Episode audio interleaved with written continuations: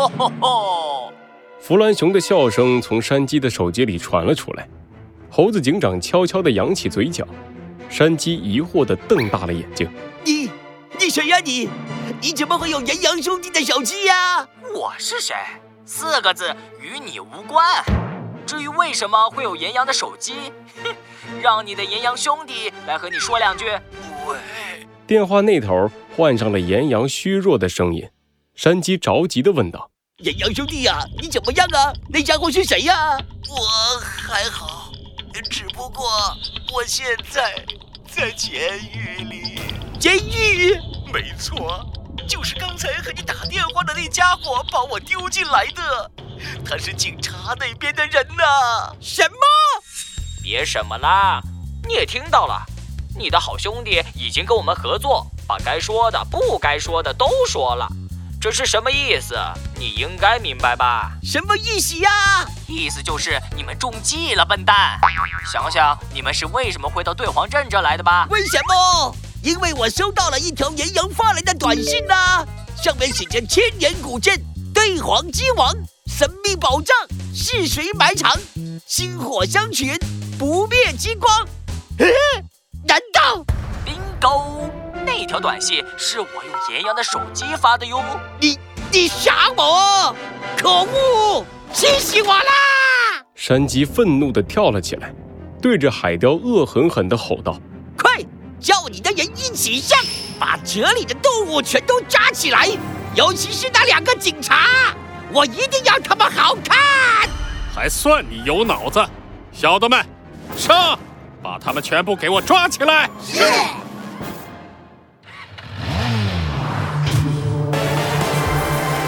罪恶藏在谜题之下，真相就在推理之后。猴子警长探案记：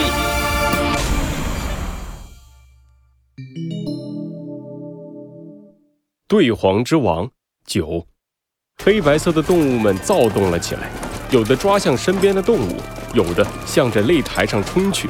山鸡捏紧了手里的手机，愤怒地说道：“等着吧！”我要让你听听他们的惨叫！出事了，猴子警长，这下怎么办啊？小鸡墩墩紧张地躲到了猴子警长身后，两只黄鼠狼也急忙躲了过来，对着站在猴子警长身边的银狐抱怨道：“都是你，非要拆穿他，让他拿了冠军走掉不就行了？就是啊，他们人这么多，这下我们都完蛋了。我我，别紧张。”猴子警长淡定地站在原地，看着已经冲到他面前的海雕，既没有躲，也没有慌张。弗兰熊先是把我们叫来，再苦心积虑地把这么多黑白动物引到这里，总不可能只是为了好玩吧？哦，吼吼吼！小山鸡，时间差不多了。你说的没错，我是要听惨叫声。不过，是你们的先。山鸡先是一愣。紧接着，一股电流从他的脖子后面传来，随着一声惨叫，山鸡无力地倒了下去。和他一样的，还有在场的所有黑白色动物。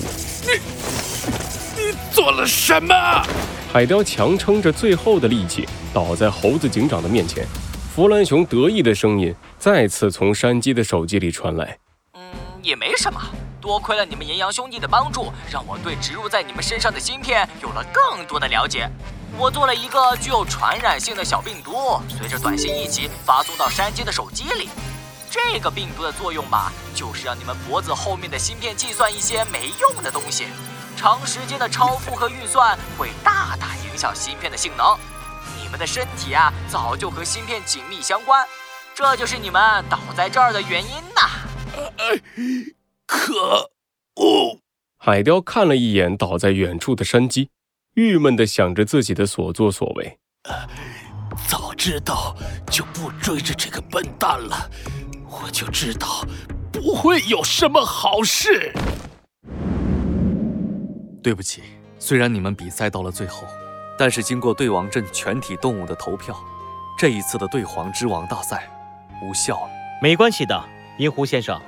我们也给你们添麻烦了。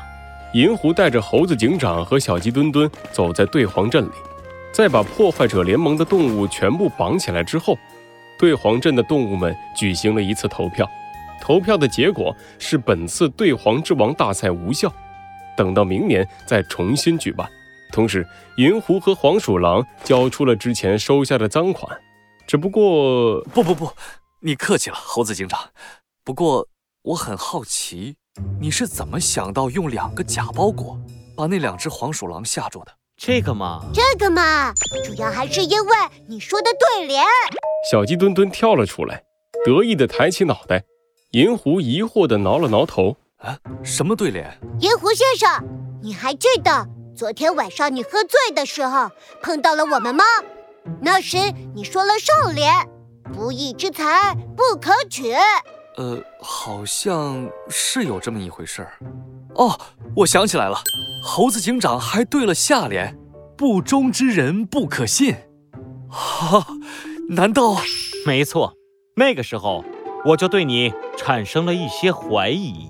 猴子警长看着一脸尴尬的银狐，冷静地说道：“过量饮酒时，酒精会伤害到身体的中枢神经，让人变得兴奋，同时让身体和行为在一定程度上失去控制。有句俗话叫做‘酒后吐真言’，虽然并不能说喝酒之后说的就一定是真话，但是往往人们。”会借着醉酒来宣泄自己的不满，说一些 平时不敢说的话，做一些平时不敢做的事。是我，是我不对。再加上你见到我们的第一反应就是把那个红色包裹藏起来，这让你显得更加可疑了。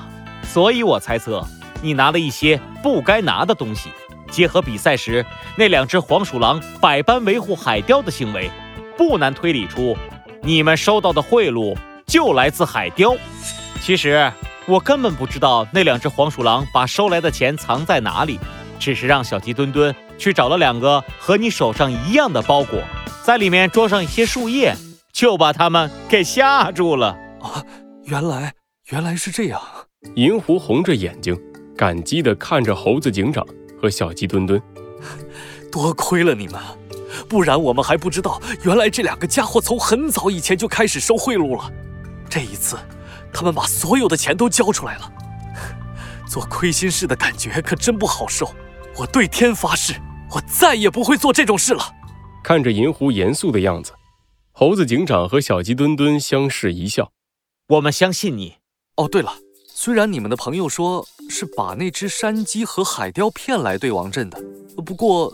对王镇确实有一份传承千年的宝藏啊！呃，真的吗？弗兰熊这家伙还真是有两下子的。猴子警长和小鸡墩墩兴奋地对视一眼，银狐点了点头。不知不觉的，他们已经走到了一间祠堂的前方。银狐庄重地从怀里掏出了一把钥匙，我想让你们看一看，这就是我们对王镇传承千年、薪火相传的神秘宝藏。钥匙打开了祠堂的大门。猴子警长和小鸡墩墩一脸期待地站在原地，随后一本古老的书本出现在他们的面前。这这是什么呀？对，对黄秘籍。对啊，这就是我们对王镇传承了几千年的宝藏。只有璀璨的文化，可以在时间的长河里不断流传下来。唉，我就是因为担心对子文化没法继续发扬光大，才会中了那个海雕的诡计。哎，你们的表情怎么不对啊？尤其是那只小飞机。哎，小飞机，你上哪儿去啊？哎，你别走啊！什么嘛，搞了半天，最后只是为了一本书。要是海雕知道了，估计能再晕过去一次。小鸡墩墩气鼓鼓地拿着一本对黄秘籍的复印件，和猴子警长一起离开了对黄镇。也不错了，小鸡墩墩，至少。经过这次的事之后，银狐决定走出去，到外界宣传对子文化。我们也算为保护传统文化做了一件好事吧。呃，好吧，你说的有道理。猴子警长，经过了这一次，我感觉我对对子也有了一些兴趣了呢。是吗，小鸡墩墩？那我来考考你。好啊。